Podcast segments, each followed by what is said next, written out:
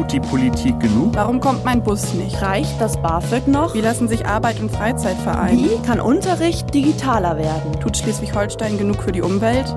Jung und unerhört. Wir wollen euch eine Stimme geben. Moin und willkommen bei Jung und Unerhört, einem Podcast der Kieler Nachrichten. Mein Name ist Greta und ich bin Redaktionsvolontärin. In jeder Folge spreche ich mit einem jungen Menschen aus Schleswig-Holstein über ein Thema, das ihm oder ihr besonders am Herzen liegt. Außerdem ist in jeder Folge ein Experte zu Gast, um das Thema nochmal einzuordnen. Heute spreche ich mit Norman. Er ist Berufsschüler in Neumünster. Und wir wollen uns heute über Ausbildungsfinanzierung unterhalten.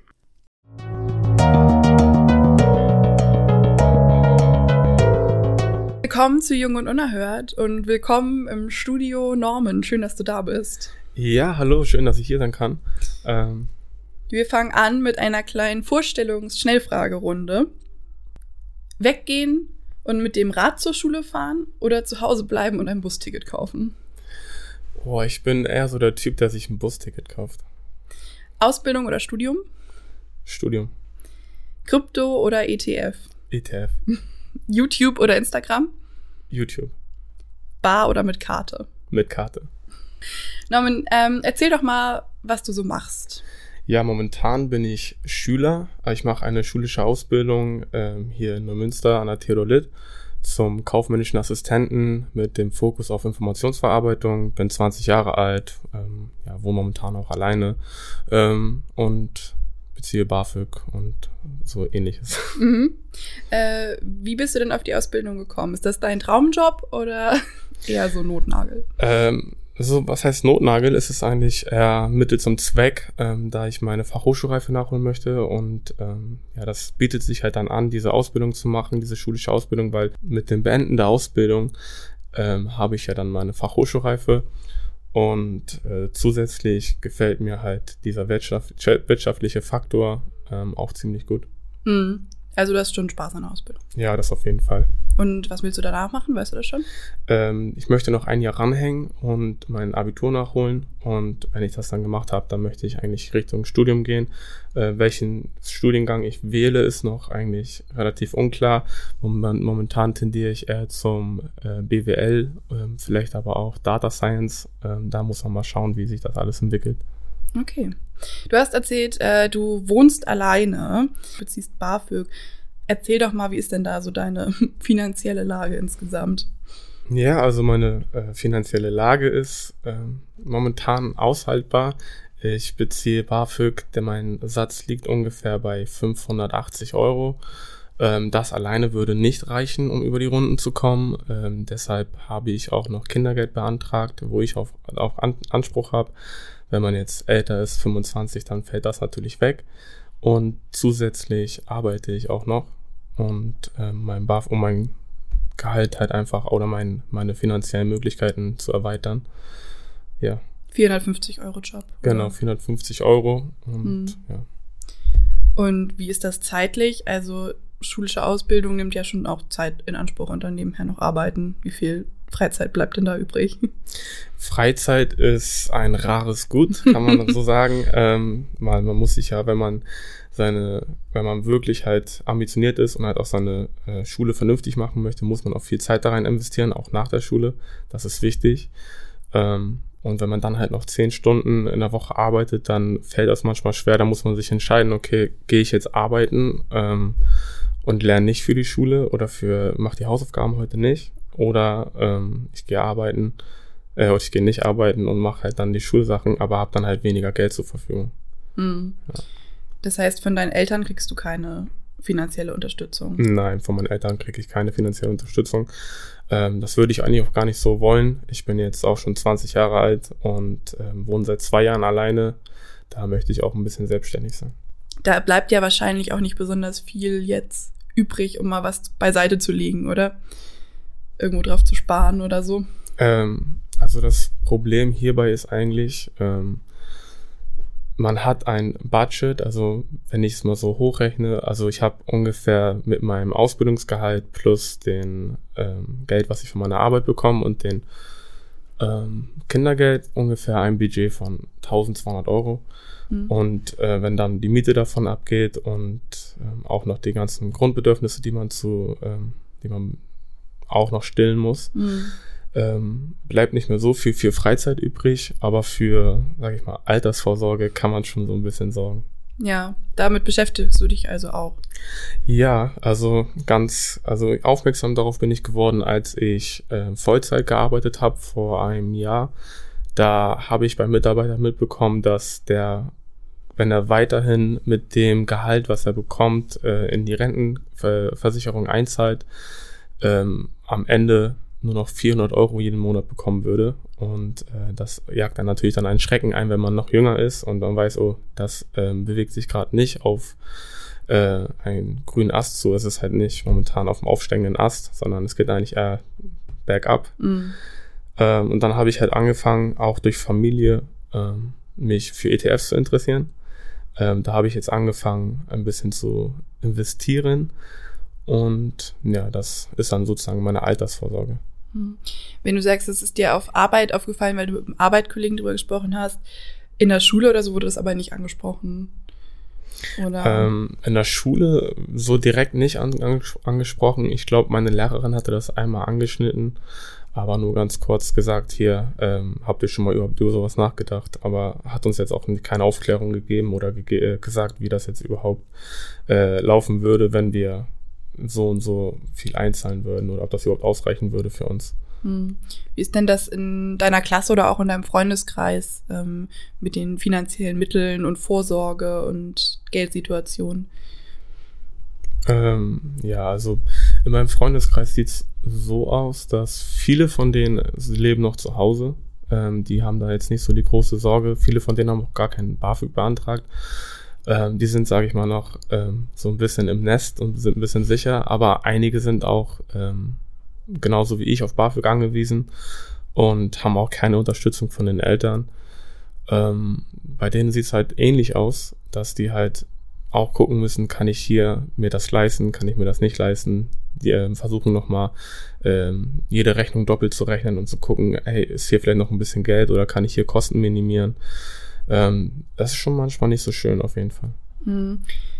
Und BAföG hast du auch alleine beantragt? Also, oder haben deine Eltern mit dir mal über die Anträge geguckt? Weil die sind ja recht komplex. Ja, das ist halt auch ein großes Thema. Also diese, diesen Antrag äh, zu stellen, habe ich nicht alleine gemacht. Ich habe das mit der Familie gemacht und ähm, da wurde ich halt auch vorgewarnt, denn ähm, ich hatte halt in der Familie die Erfahrung, dass dort jemand auch schon studiert hat und äh, der auch sich mit BAföG auskennt und mir gesagt hat, ey, dass man auf jeden Fall sich früh anmelden muss, sonst klappt das nicht. Deswegen habe ich mich da auch fast ein halbes Jahr vorher schon drum gekümmert und es ist halt dann punktgenau auf dem Monat bewilligt worden, als ich, ähm, naja, als ich dann zur Schule gegangen bin.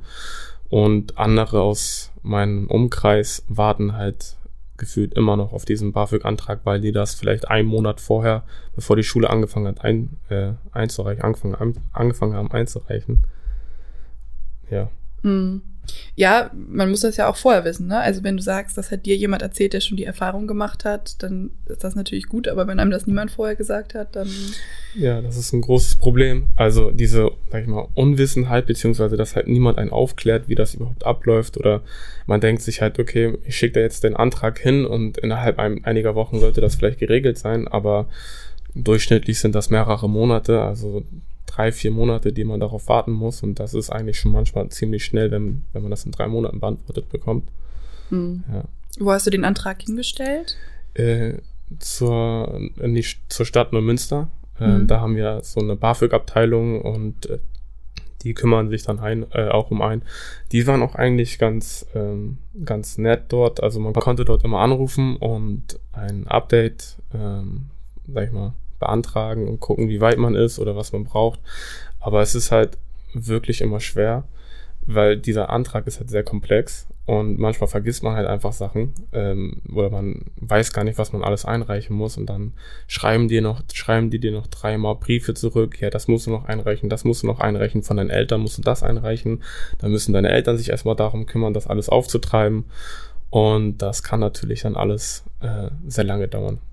Ähm, genau, ich hatte jetzt vor, vor zwei, drei Tagen habe ich von den Stadt, von der Stadt Neumünster ähm, einen neuen Antrag bekommen und zwar für den neuen für das neue Jahr, für das neue Be äh, Bewilligungsjahr. Und das ist auch alles per Papier. Ja. Ja.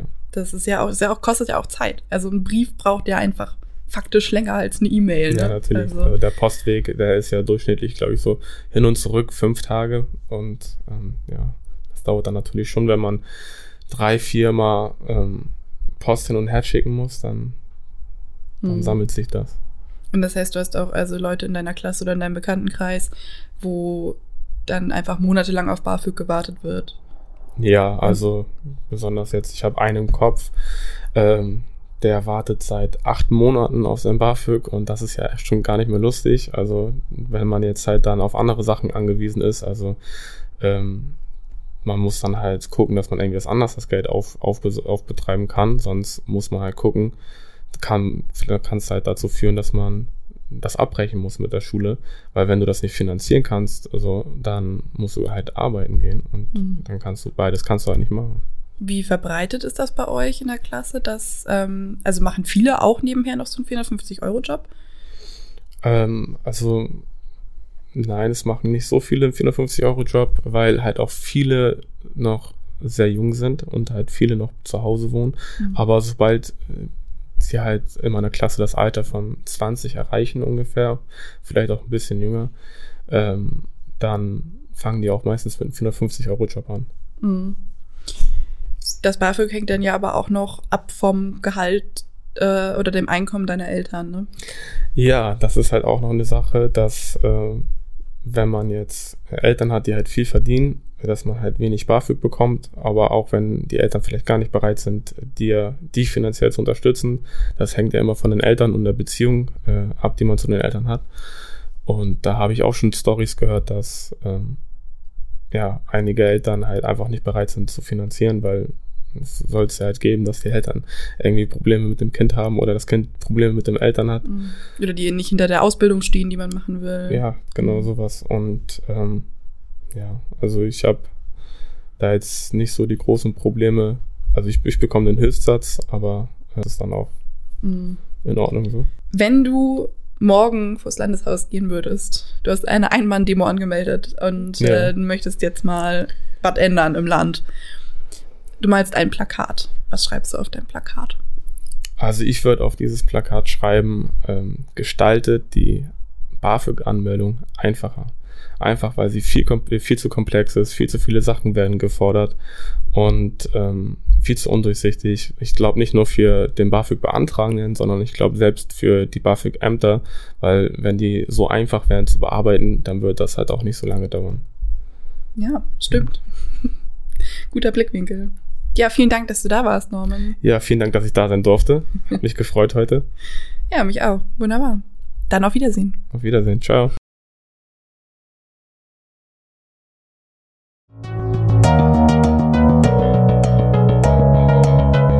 Und damit begrüße ich äh, im Podcast Steffen Marquardt vom DGB. Hallo, Herr Marquardt. Schön, dass Sie da sind. Danke, dass ich da sein darf. Sehr gerne. Erzählen Sie doch mal, ähm, was machen Sie denn da beim DGB? Was ist der DGB und was machen Sie da? Genau. Ich arbeite für den DGB, besser gesagt für die DGB Jugend, also für die Gewerkschaftsjugend, wenn man es mal so ganz ähm, knapp sagen will. Ähm, wir haben acht Mitgliedsgewerkschaften im DGB, die jeweils halt auch ähm, Berufsgruppen abbilden. Ich denke mal so, ähm, einige sind vielleicht auch den Zuhörenden ähm, bekannt und wir sind der Dachverband, der darüber steht und wir machen halt Bildungsarbeit und ähm, auch politische Arbeit im Sinne unserer Mitglieder und junger Menschen. Wir wollen heute über Ausbildungsfinanzierung reden, über die äh, finanzielle Lebenssituation von Auszubildenden im Land. Bei uns war Norman. Norman macht ähm, eine schulische Ausbildung und wird dabei finanziell nicht von seinen Eltern unterstützt. Er wohnt alleine. Das heißt, ähm, er lebt von dem Gehalt, äh, das er durch seinen Nebenjob einnimmt. Das ist ein 450-Euro-Job. Durch äh, BAföG, das sind ungefähr 500 Euro. Und dann kriegt er noch das Kindergeld von seinen Eltern, also circa 200 Euro. Das ist äh, ungefähr seine finanzielle Lebensgrundlage. Wie schätzen Sie denn die finanzielle Situation von Norman und ähm, den anderen Auszubildenden im Land grundsätzlich ein? Also ich würde es mal so zusammenfassen, ähm, wenn ich das jetzt so höre, und das höre ich leider auch nicht äh, das erste Mal oder das einzige Mal, so das ähm, kommt uns sehr oft mit der Arbeit mit jungen Menschen, Azubis, Studierenden ähm, sehr oft vor. Ähm, ich würde jetzt einfach mal einschätzen, stark verbesserungswürdig. Ähm, mhm. Ich könnte mir kaum vorstellen, wenn ich trotzdem, wenn ich allein wohne vor allem auch noch und wahrscheinlich auch noch selbst für den Weg zur Arbeit, aber ja natürlich auch für Freizeitsachen äh, einfach nur irgendwie alles selbst aufbringen muss und in dem jungen Alter schon auf eigenen Beinen stehen ähm, muss. Ähm, ja, dass das nicht so doll ist. Ja, genau, das sind schon zwei ganz wichtige Punkte. Unterbringung und ähm, Transport, also ähm, die Nutzung von öffentlichen Verkehrsmitteln, ähm, sind natürlich zwei Dinge, die man da selber finanzieren muss. Und das schlägt natürlich ganz schön ins Geld. Das sind ja auch zwei Punkte, an denen man gut ansetzen könnte eigentlich um was zu ändern. Genau, ich glaube auch, es sind vor allem auch zwei Stellschrauben, an denen man zumindest relativ schnell auch gut ansetzen kann. Ähm, um vielleicht mal bloß das Beispiel Mobilität auch aufzugreifen, weil ich finde, das ist wirklich schon sehr greifbar. Ähm, wir haben selbst im letzten Jahr einen Ausbildungsreport gemacht, haben da auch ähm, Azubis gefragt, wie viel sie durchschnittlich im Monat für Mobilität ausgeben sind knapp über 100 Euro, also 105 Euro, glaube ich. Ähm, ist der Durchschnitt, wie gesagt, das kann immer ein bisschen hoch runtergehen, ähm, aber das ist halt schon wirklich eine ziemliche Hausnummer. Ähm, und eine Sache, mit der man das eigentlich relativ leicht bessern kann, diese Situation, ähm, wäre halt ein Azubi-Ticket, was es auch schon in vielen Bundesländern gibt, hier im Norden, halt auch in leicht abgewandelter Form in Hamburg und eigentlich so, wie wir es auch fordern, auch schon in Mecklenburg-Vorpommern. Heißt da konkret ein Euro pro Tag bezahlt man. Das heißt dann, das Jahresticket wäre dann bei knapp 360 Euro beziehungsweise 365 Euro. Ähm, was da, wenn man es jetzt einfach bloß mal Pi mal Daumen hochrechnet, 105 Euro, was ich sagte, mal 12 schon eine deutliche Entlastung darstellt. Und es wäre nicht ein reguläres Jobticket, so dass man wirklich zur Berufsschule und zum Betrieb fahren kann, sondern dass man auch in der Freizeit nutzen kann. Um Freunde zu besuchen, zum Sportverein zu kommen, mal ins Kino zu fahren oder sowas. Genau. Ja, und wie gesagt, das gibt's halt schon in vielen Bundesländern. Deswegen glaube ich, hängt da Schleswig-Holstein auch noch ziemlich krass hinterher. Ähm, die Idee gibt's schon eine Weile und wir setzen uns auch nicht nur in Schleswig-Holstein äh, schon lange dafür ein. Wie gesagt, in anderen Bundesländern hat da unser langes Drücken und darauf aufmerksam machen auch auf die ähm, auf die ja auf die Notwendigkeit und auf die Situation der jungen Menschen und ähm, auszubildenden Schülerin äh, hat das schon Nachdruck gezeigt und auch Früchte getragen, aber hier in Schleswig-Holstein warten wir da immer noch drauf. Und die Situation von Auszubildenden ändert sich nicht, wenn dann werden Lebenshaltungskosten im Durchschnitt eher teurer, als dass sie weniger kosten. Ein großer Teil von Normans Einkommen speist sich auch aus dem BAföG, das er bekommt.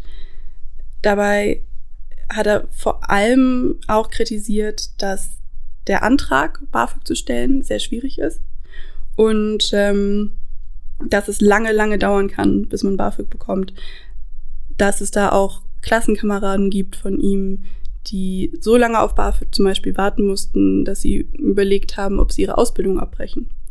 Also das System BAföG scheint da nicht ganz an die Realität von den Auszubildenden ranzukommen. Ganz interessant wird da noch, es gibt ja sogar schulische Ausbildungsberufe, wo auch noch zusätzlich, da wären wir sogar noch bei einem Kostenfaktor äh, Schulgeld gezahlt werden muss, damit ich die Ausbildung machen Genau, dass er da schon in der glücklichen Lage ist, ähm, kein Schulgeld extra noch zu bezahlen. Aber direkt zu dem BAföG, es ist halt einfach ein riesiger Punkt, dadurch, dass es halt äh, an sehr viele ähm, Faktoren geknüpft ist, äh, ob es elternunabhängig ist oder ob es äh, von dem Einkommen und dem Vermögen der Eltern abhängig ist. Es ist halt ein riesiger Faktor ähm, der Bildungsungerechtigkeit, eigentlich nur noch verschärft letztendlich. Ähm, vor allem auch so, wie Sie schon sagten, wenn junge Menschen daran ihre Entscheidung koppeln, was sie überhaupt machen können für eine Ausbildung oder für ein Studium. Kann ich mir es überhaupt leisten? Können meine Eltern mich finanzieren? Wenn es daran hängt, wie gesagt, ist, glaube ich, das Problem von Bildungsungerechtigkeit wirklich sehr gravierend in dem Moment. Ähm, und wenn dann noch zusätzlich die Probleme kommen, die Sie gerade beschrieben hatten, die Norman noch angesprochen hat, wenn es darum geht, äh, dass es auch schon allein lang dauert, dieses ähm, diesen Antragsprozess durchzugehen und so weiter, wird das Problem ja nur noch größer. Ähm, weil ich vielleicht auch selber gar nicht weiß, okay, dauert es noch drei Monate, dauert es vier Monate, wie lange kann ich mich noch finanzieren? Frage ich meine Eltern, dass sie irgendwo reingehen können, wenn es ihnen überhaupt möglich ist. Ja, ist die Frage, ob dann die große Nachzahlung, die ich danach vielleicht bekomme, was ja im Vornherein auch noch nicht klar ist, ob die dann noch an der Entscheidung was ändern kann, wenn ich vorher schon meine Ausbildung abgebrochen habe. Was wirklich ein äh, krasser Fall ist, muss ich ehrlich sagen. Hm. Wenn es nur daran hängt und mir vielleicht die Ausbildung auch wirklich Spaß macht, ich mich da in dem Beruf sehe, es aber einfach nicht machen kann. Das heißt, die zwei Problempunkte beim BAföG, an denen man ansetzen müsste, wäre einmal die Elternabhängigkeit und der Zugang zum oder der Prozess, also wie einfach ist es, BAföG zu beantragen. Das sind auf jeden Fall zwei wichtige Punkte. Ich würde das Ganze auch vielleicht noch dadurch ergänzen, dass äh, es ja auch einfach die Frage wäre, soll es nicht auch einfach eine Grundunterstützung sowieso schon geben? Also, dass sich dann, äh, dass letztendlich sich ein Sockelbetrag schon selbst ergibt, äh, eine gewisse Förderung, die man bekommt. Also eher, dass es auch wirklich eine Sozialleistung ist, als einfach nur eine, eine, eine Förderung, die ich beantragen muss. In dem Sinne. Das wäre, glaube ich, auch ein großer Schritt am Ende, der es irgendwo erleichtern würde, weil man dann schon mit diesem Grundbetrag zumindest rechnen könnte. Und danach muss man natürlich sehen, ähm, gerade das wird schulische Berufe jetzt weniger betreffen als vielleicht Studierende, aber dann geht es ja auch darum, die Höchstdauern äh, so einer Förderung, die ja am Ende dann doch auch in, am Ende der vielleicht Ausbildung, aber auch Studiums dann irgendwo noch zusätzlichen Druck erzeugen, letztendlich. Ähm, einfach wenn man sich sagt, okay, ähm, ähnlich wie Sie es schon angedeutet hatten, ähm, dass man vielleicht sogar sein Studium am Ende abbricht, ähm, weil man sagt, okay, ich krieg jetzt selber kein BAföG mehr, beziehungsweise es wird vielleicht einfach dann nur noch äh, als Kredit ausgeschüttet. Ähm, was, glaube ich, auch nochmal ein sehr wichtiger Punkt wäre, vielleicht auch drüber nachzudenken, ich hatte schon angedeutet, als dass man das Ganze auch eher als Vollförderung ähm, sieht, um Menschen einfach zu ermöglichen, die Ausbildung oder das Studium zu machen, ähm, was sie wollen.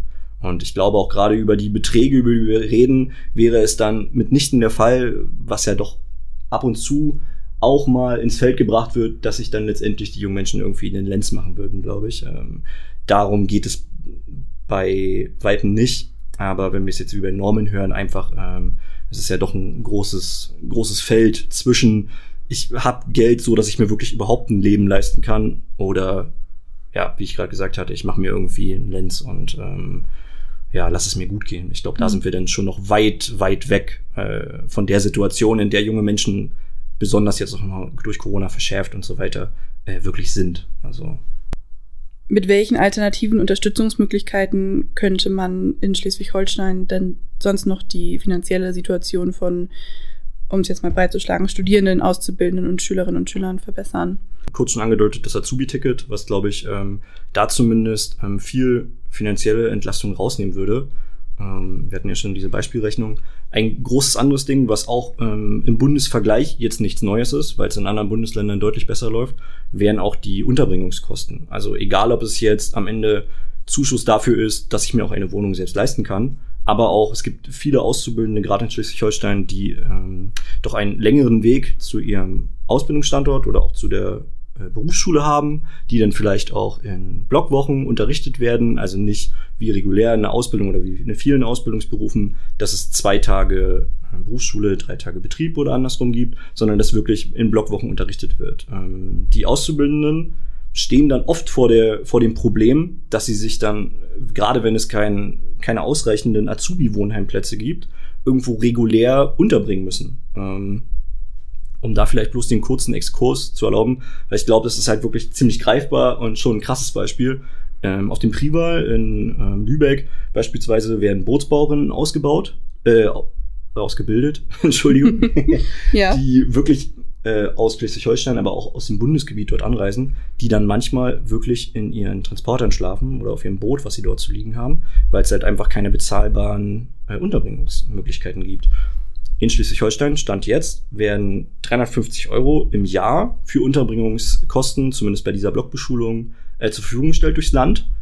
Ähm, andere Länder sind da deutlich weiter. Ich meine, ich hatte nachgeschaut, zum Beispiel in Hessen liegt diese Förderung ähm, bei knapp 1000 Euro. Also, ähm, genau. beziehungsweise andere Bundesländer machen halt auch einfach eine volle Kostenerstattung dann für die Unterbringung in der Zeit, zumindest in der Blockbeschulung. Ähm, und diese 350 Euro, die es in Schleswig-Holstein gibt, gibt es auch noch nicht lang. Und das ist so eine Sache, die halt auch erst überhaupt erstritten werden musste, die nicht als Geschenk kam, sondern wo wir auch gerade als Gewerkschaftsjugend äh, stark dahinter waren und gesagt haben, genau mit diesem Beispiel, was ich gerade gebracht hatte, äh, dass es halt einfach keine Situation ist für junge Menschen, ähm, wenn sie nächsten Tag wieder in der Berufsschule sitzen sollen. Ähm, genau, ich glaube, da werden schon viele Probleme erstmal schon vom Tisch geräumt, die man einfach auch flächendeckend lösen kann. Also mhm. äh, gerade Wohnkosten und Mobilitätskosten, wo natürlich noch die Frage bleibt, ob überhaupt ein Bus fährt oder eine Wohnung überhaupt da ist. Mhm. Ich schon wieder bei einem anderen Thema. Irgendwo vom Land reingehen und sagen, hey, wir lassen euch nicht allein. Ähm, ich glaube, das ist auch schon viel wert am Ende. Neben natürlich ähm, darüber könnten wir jetzt auch weitersprechen, wenn es darum geht, um, äh, um Entlohnung beispielsweise und solche Sachen. Also nicht am Ende bloß die Kosten zu drücken, sondern am Ende auch den Auszubildenden äh, und Schülerinnen und Schülern einfach mehr Geld auch in die Hand zu geben. Bei dem ganzen Thema ist ja auch wichtig, dass ähm, die jungen Menschen Bescheid wissen über die, die Möglichkeiten, die sie überhaupt haben. Dabei geht es ja auch um, um Bildung über Themen wie Finanzen. Wie finanziere ich mir eigentlich mein Leben?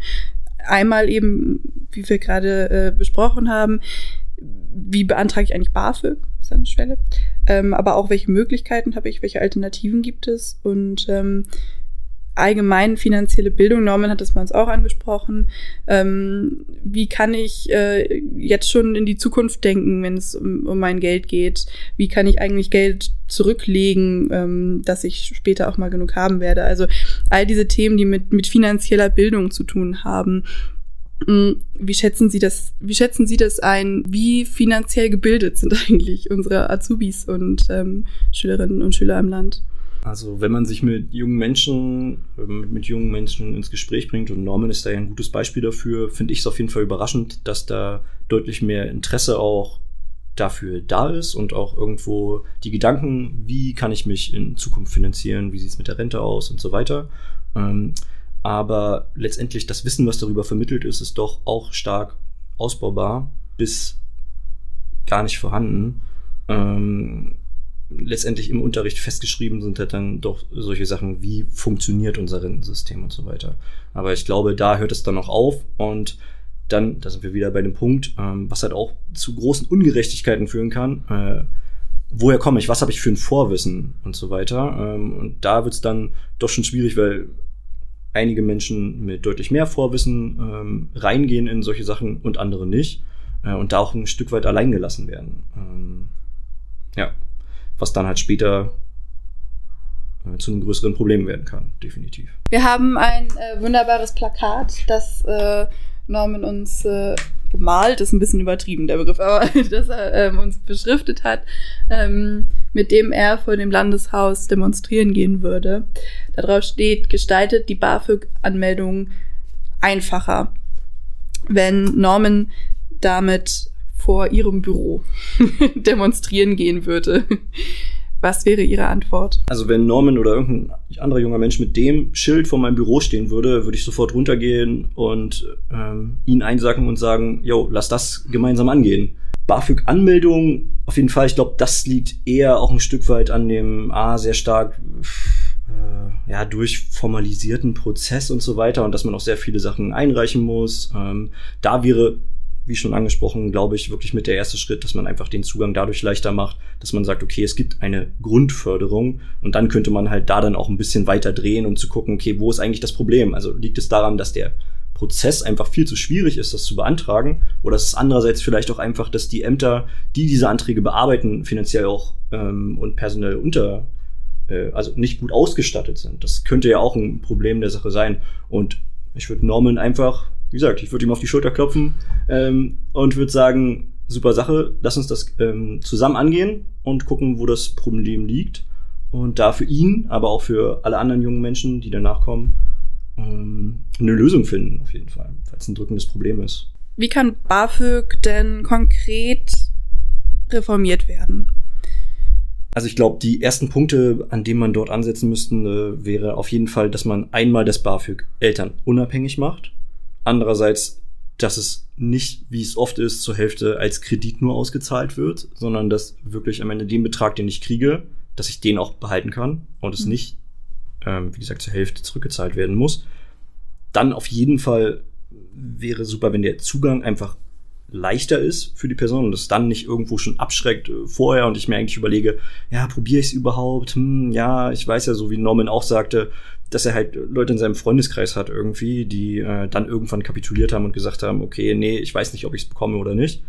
Und die grundlegendere Frage, glaube ich, wäre überhaupt, warum er in der Ausbildung überhaupt BAföG bekommen muss. Ähm, ja, wäre es da nicht eigentlich, dass er auch für die Ausbildung vergütet wird? Ähm, da irgendwo die, die wichtigere Frage, ob da BAföG überhaupt das ist, was da greifen sollte. Ja.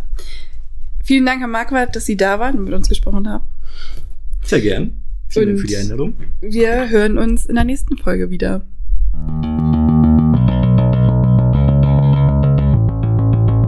Das war Jung und Unerhört, ein Podcast der Kieler Nachrichten. Wir hören uns morgen wieder. Dann geht es hier um die Themen Sport und Ehrenamt.